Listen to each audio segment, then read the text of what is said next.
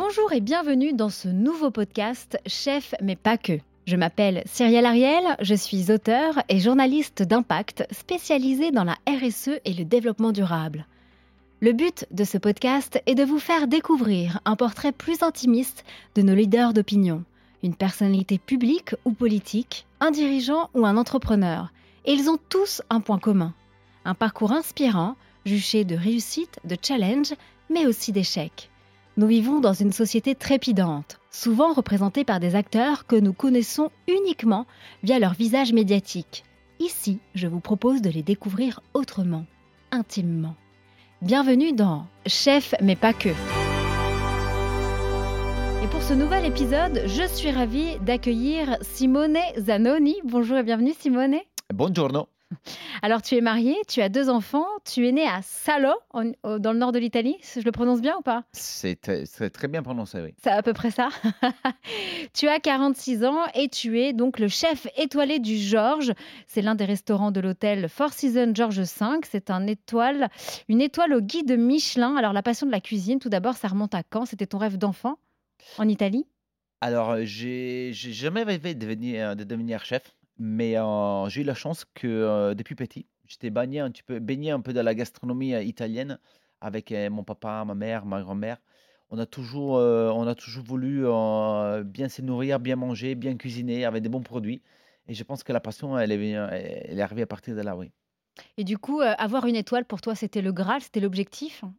J'ai eu la chance de, de travailler dans beaucoup de restaurants étoilés. Je pense que mon premier étoilé, j'avais 18 ans. Et j'ai toujours travaillé dans deux étoiles, trois étoiles. J'ai eu même mes propres deux étoiles. Et euh, oui, les étoiles, c'est quand même une reconnaissance très importante. Donc, tu es né en Italie. Aujourd'hui, tu travailles donc en France, notamment à Paris, on va dire au cœur de Paris. Pourquoi venir en France? Bah, je suis arrivé en France un petit peu par hasard parce que euh, après 12 ans de, carrière à Londres, j'avais envie de, me retrouver dans un pays un peu plus latin, un peu plus, euh, un peu plus similaire à l'Italie. Et il y avait cette super hôtel, super belle proposition que c'était le, le Trianon Palace à Versailles. Et à partir de là, j'ai quand même aimé beaucoup la France, j'ai aimé la tradition française et c'est pour ça que j'ai décidé de rester. Et quel est ton regard aujourd'hui sur cette cuisine où on parle de circuits courts, on parle de produits locaux, on parle de, de zéro déchet? Comment toi, tu essayes justement de mettre ces trends, ces nouvelles tendances responsables dans tes cuisines? Bah, je pense qu'aujourd'hui, c'est parce que c'est beaucoup plus qu'une tendance, c'est vraiment un vrai mouvement de, de chefs qui, euh, qui, comme moi, décident de faire bousculer les choses, de changer un peu les choses euh, à travers des actions qui sont plus ou moins importantes et qui sont plus ou moins green. Mais aujourd'hui, euh, le recyclage, les compostages, le être plus, plus responsable, c'est pas juste une option, c'est vraiment un devoir. Bah, explique-nous, emmène-nous dans les cuisines là, du, du, Georges. Et quels sont tes éco-gestes? Quels sont les produits qui sont éco-responsables que l'on retrouve? Alors, première chose, on a décidé il y a déjà il y a 4 ans euh, de, de s'en passer des bouteilles d'eau. De s'en passer des bouteilles d'eau, justement pour avoir quelque chose de plus euh, responsable. Et c'est pour ça qu'on utilise des carafes avec de l'eau filtrée euh, parisienne qui est toujours testée, toujours contrôlée. Du coup, ça nous permet vraiment d'économiser environ 40 000 kilos de verre par an. Deuxième chose, on travaille, on recycle beaucoup de choses chez nous. On recycle déjà les déchets alimentaires à travers une société qui s'appelle les alchimistes. Euh, ces déchets alimentaires deviennent compost pour nos potagers parce qu'on a un potager à Versailles, 3000 m2, qui on cultive entre 4 et 8 tonnes de légumes par an. Et qu'est-ce que tu dirais aux chefs, par exemple, euh, qui ne respectent pas forcément les, saisons et qui euh, euh, font des, fraisiers, par exemple, en décembre? Ben, Vous savez, moi, je trouve toujours qu'il faut prendre les problèmes à l'envers. Il faut les clients, les clients finaux ont beaucoup plus de pouvoir qu'on pense. Je pense que si on arrêtait tous de manger des fraises en janvier, je pense que derrière, il y avait personne qui allait produire les fraises parce qu'elles sont invendables. Alors, euh, je pense que les consommateurs ont vraiment besoin de, repenser sa façon d'acheter et d'acheter saisonnier.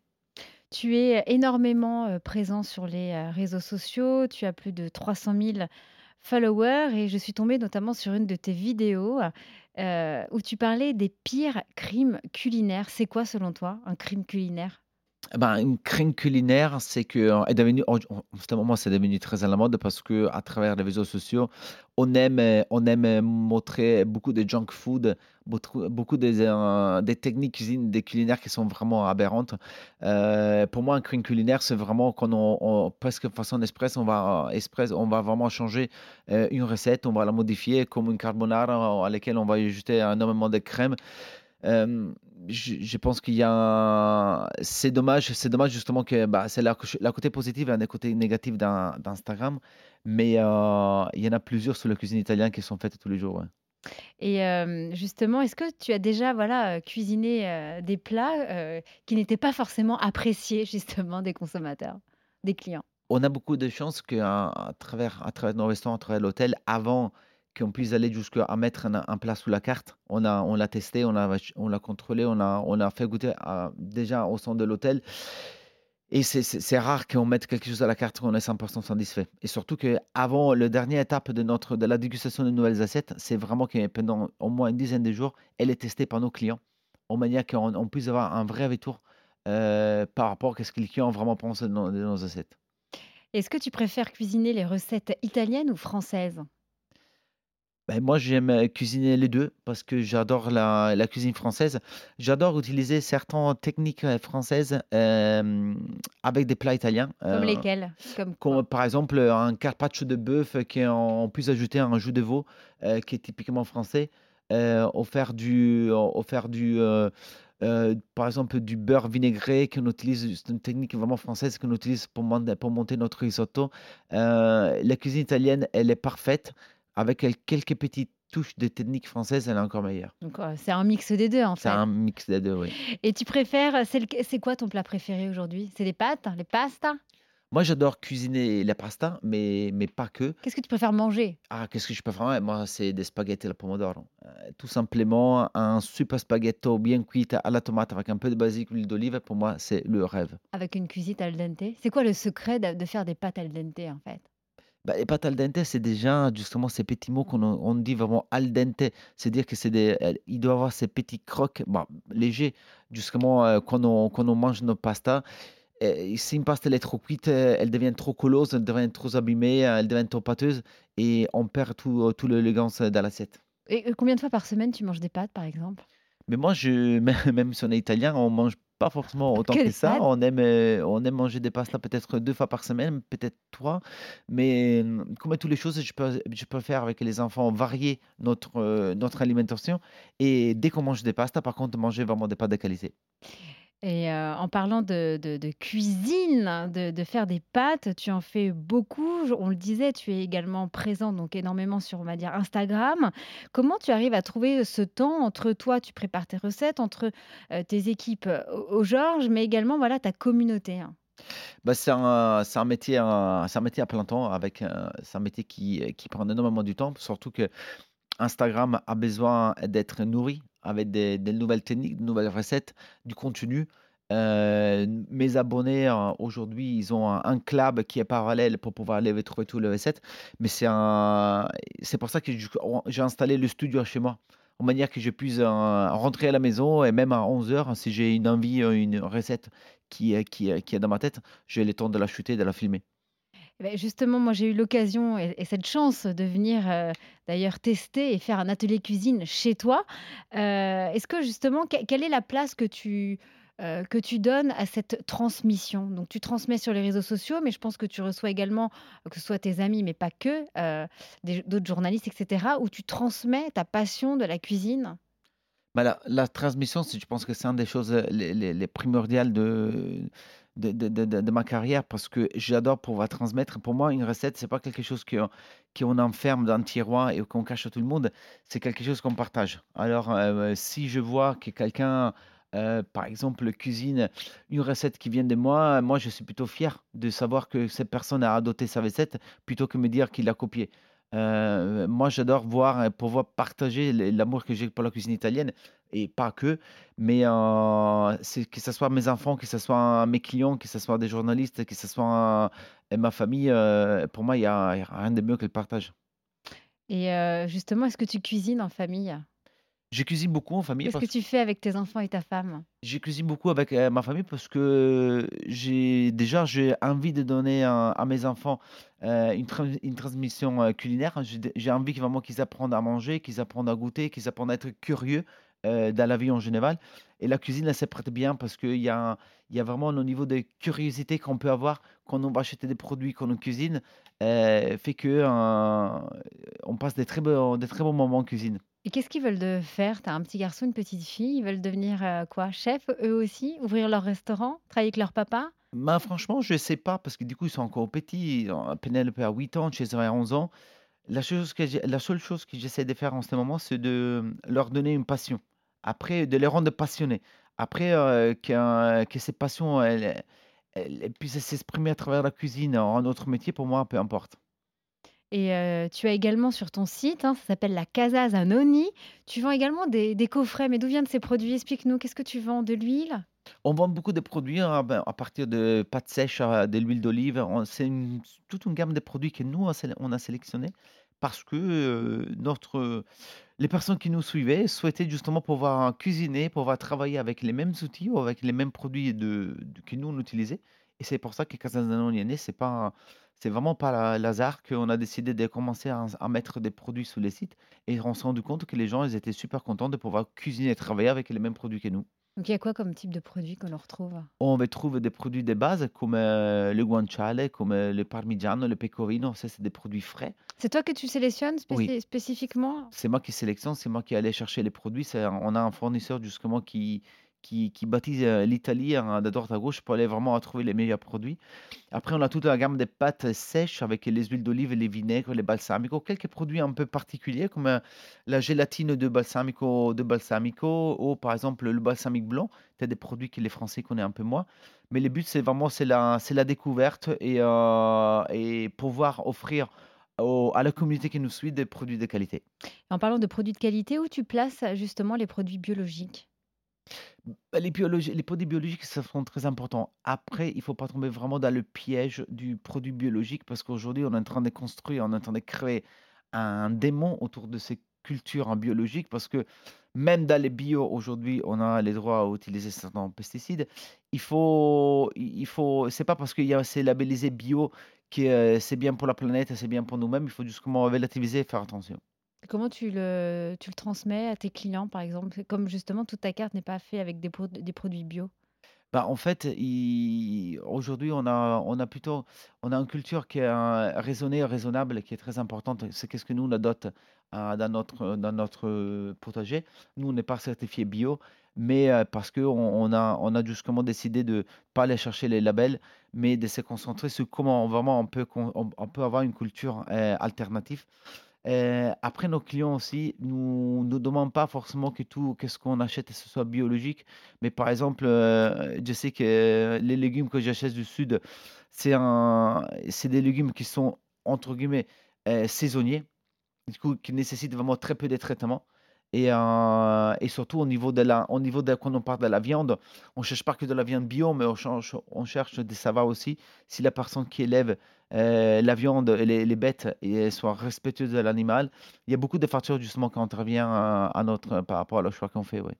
Et quelles sont les les recettes que l'on va retrouver? On approche des fêtes de Noël? Est-ce que tu es en train de nous concocter, nous mijoter des plats particuliers? Vas-y, fais-nous saliver. Beh, moi, j'adore cette saison, la saison de parce que déjà, on a la truffe blanche qui arrive, des de la truffe blanche d'Olba d'Alba, du coup, on peut faire vraiment tout ce que c'est pâtes, risotto. C'est vraiment on a les châtaignes, on a les champignons, on a les cèpes, heu et c'est souvent c'est c'est des assiettes qui, qui donnent énormément du confort. C'est une cuisine un peu du nord parce que c'est une cuisine de la montagne. Ça me permet vraiment d'utiliser, les chapons, les différents les les différents volailles et et bien sûr et sans oublier, bon, beh, la toute la partie crustacés avec les les beaux risotto mar qu'on met à la carte, heu, que des bonnes choses. Et en dessert? Et en dessert, oh là là, on a fait un tiramisu au marron glacé l'autre jour que c'était vraiment énorme. On a hâte de déguster. Et quels sont tes autres futurs projets sur 2023? Tu vas participer à quoi? On a beaucoup de projets, on a beaucoup de projets parce qu'on accompagne beaucoup de sociétés, beaucoup de, heu, tout ce que on travaille beaucoup sur la tout ce qui est agroalimentaire. Heu, dans mon côté, je veux développer encore Casa Zanoni pour pouvoir aller chercher, heu, peut-être des clients avec des, des pâtes fraîches, chose qui manque énormément sous le marché parisien, des pâtes hyper qualitatives, euh, comme nous on sait faire.